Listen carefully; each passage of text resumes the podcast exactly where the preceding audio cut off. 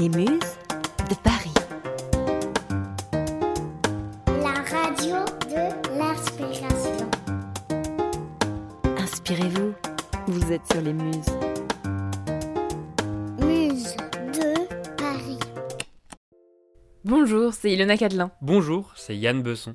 Nous sommes deux journalistes chez les Muses de Paris. Fin janvier, nous nous sommes rendus au FIPADOC, le Festival international du documentaire à Biarritz. Quand nous avons ouvert le planning du festival, nos yeux se sont tout de suite arrêtés sur un titre L'école est finie. Cela fait des années que le corps enseignant manifeste pour faire état du manque d'effectifs. Mais de ce corps, nous n'en connaissons pas vraiment les visages. Dans L'école est finie, nous en découvrons alors cinq. Le début du documentaire nous ramène en 2019. À ce moment-là, les cris des manifestations ne suffisent plus. Pour se faire entendre, Christine Renon, directrice d'école épuisée, se suicide et laisse une lettre adressée à l'éducation nationale. Une autre étape est alors franchie. Le corps enseignant va si mal qu'il se tue, et sans enseignant, l'école est finie. Je remercie l'institution de ne pas salir mon nom. Christine Renon, directrice épuisée. On dirait moi. On dirait nous en fait. Suite à la projection du documentaire, nous avons échangé avec Julie Chauvin, réalisatrice du film, et Samuel Moutel, le producteur. Pour revenir sur euh, ce qui a été l'idée de ce projet, comment c'est venu, euh, qu'est-ce qui vous a habité pour faire ce, projet sur l'école finie Ben, on est tous les deux euh, conjoints euh, et conjointes de- d'enseignants. Et donc on voit tous les jours nos compagnons et compagnes au travail. Et on avait envie de parler euh, de tout ce travail invisible dont les gens ne se rendent pas souvent compte. Et euh, au moment de, donc, du suicide de Christine Renaud en 2019 euh, on s'est dit qu'il était temps de parler des conditions de travail des enseignants et de ce qui faisait qu'à un moment donné on pouvait en venir à vouloir se tuer euh, alors qu'en enseignant, enfin c'est pas normalement, enfin ça va pas forcément ensemble, on n'y pense pas forcément, et, euh, voilà, de, parler de- des difficultés qu'avaient aujourd'hui les enseignants, plus particulièrement du primaire, premier degré. Et, euh, et voilà, on s'est rencontrés avec Samuel avec cette même envie, et donc c'est comme ça que le projet est né. Ouais, et pour compléter, c'est qu'il y avait quelque chose de presque tabou, c'est-à-dire que il y a souvent la légende de l'enseignant euh, qu'en fout pas une, qui est toujours en vacances, qui son poste, qui de toute façon est fonctionnaire, donc à qui il arrivera rien, etc. Et quand même, quand on, quand on vit avec eux, quand on s'intéresse euh, à, à, à leurs vraies conditions d'être, à leurs vraies conditions de travail, quand on connaît leur investissement, on se rend compte à quel point leur souffrance, leur souffrance au travail, en tout cas pour ceux qui souffrent, elle est à la hauteur de ça, elle est à la hauteur de l'investissement, de toute l'énergie, de, tout, de toute l'énergie personnelle, vitale qu'ils mettent dans, dans leur métier. Et, euh, et puis ça venait aussi d'autres choses, mais qui va dans le sens de ce qu'a dit Julie, qui est euh, aussi euh, une espèce d'envie d'alerter sur, sur des conditions de travail qui sont de pire en pire, quoi, vraiment. Et oui, on voulait partir aussi de la vocation et de cette passion pour le métier et, qui était à la base de... Voilà, c'est comme ça qu'on a choisi aussi les témoins. Ils étaient tous à la base passionnés par leur métier et très investis.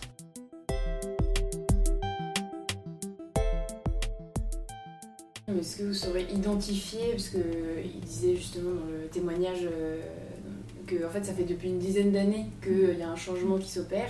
Euh, Est-ce qu'il y a eu un point de rupture justement, euh, ou une goutte de goutte d'eau de trop Il y a plein de choses. ouais. C'est une accumulation, ouais, c'est vraiment euh, une dégradation progressive.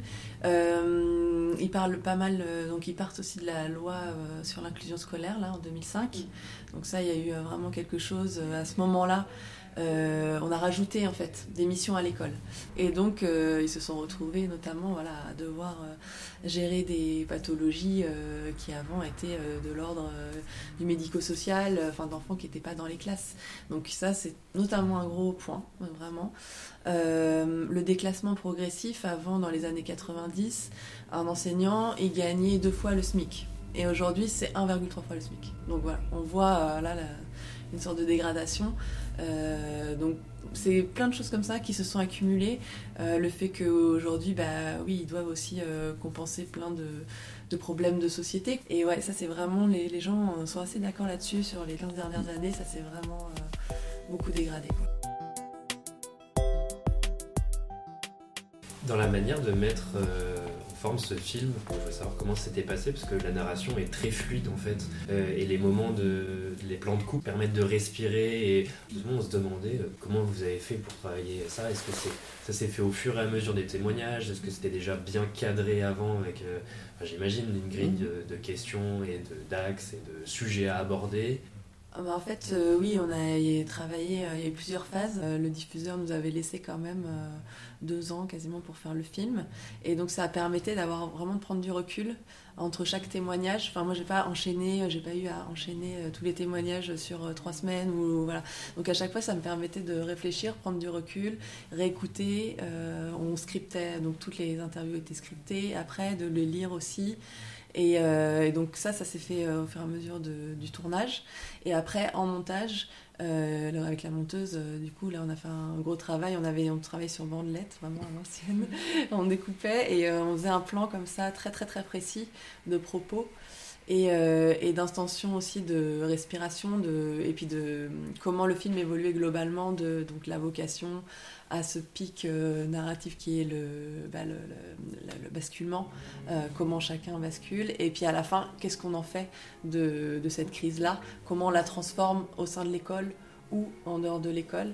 Et, euh, et donc voilà, du coup, ça c'est vrai que ça s'est construit vraiment au, au fur et à mesure, mais on avait vraiment envie de faire une dramaturgie assez forte aussi euh, euh, voilà, dans le film avec les propos. Et puis les respirations qui étaient nécessaires.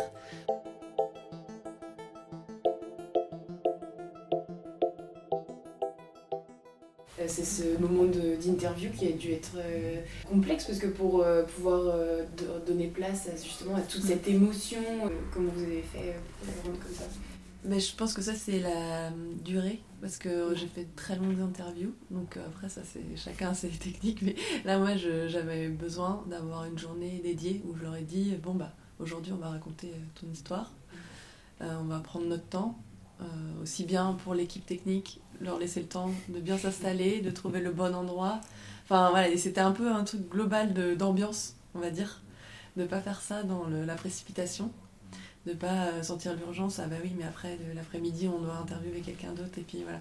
Donc de dire bon bah le film c'est un film de témoignage donc bah ok on va dédier euh, six journées de tournage au témoignage et, euh, et voilà. Peut-être avoir moins de temps pour le reste mais c'est pas grave c'est le cœur du truc donc il faut que on se pose sachant que voilà il y avait il y en avait deux qui étaient malades le jour de l'interview euh, donc c'était voilà il faut faire aussi avec le réel c'est le principe du documentaire mais euh, mais voilà ils étaient euh, dans cette cette, enfin, ils m'ont tous dit qu'ils avaient eu l'impression d'avoir fait une espèce de psychanalyse à la fin. Je ne veux pas que, du tout être assimilé à ça.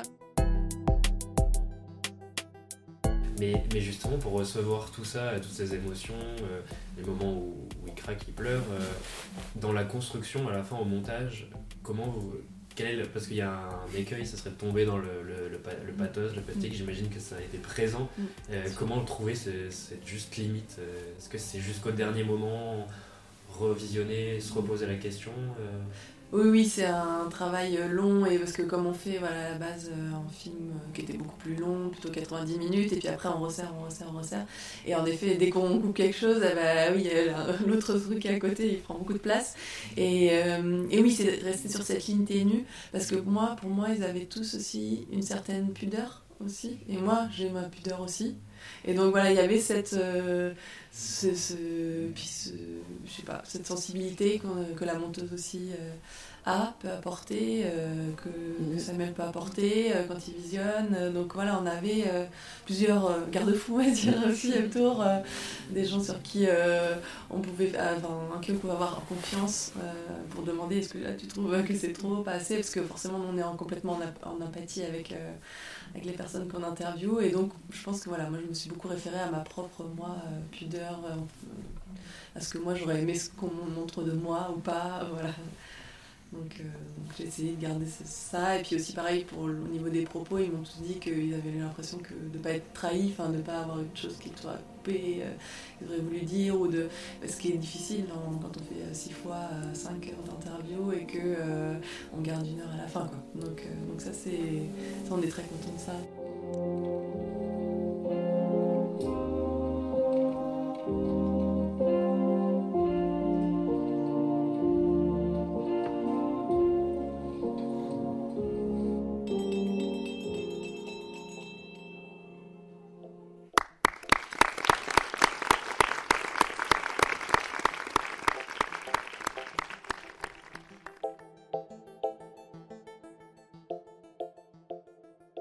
Si vous voulez avoir plus d'informations sur sa diffusion, suivez L'école est finie le film sur Facebook et Instagram.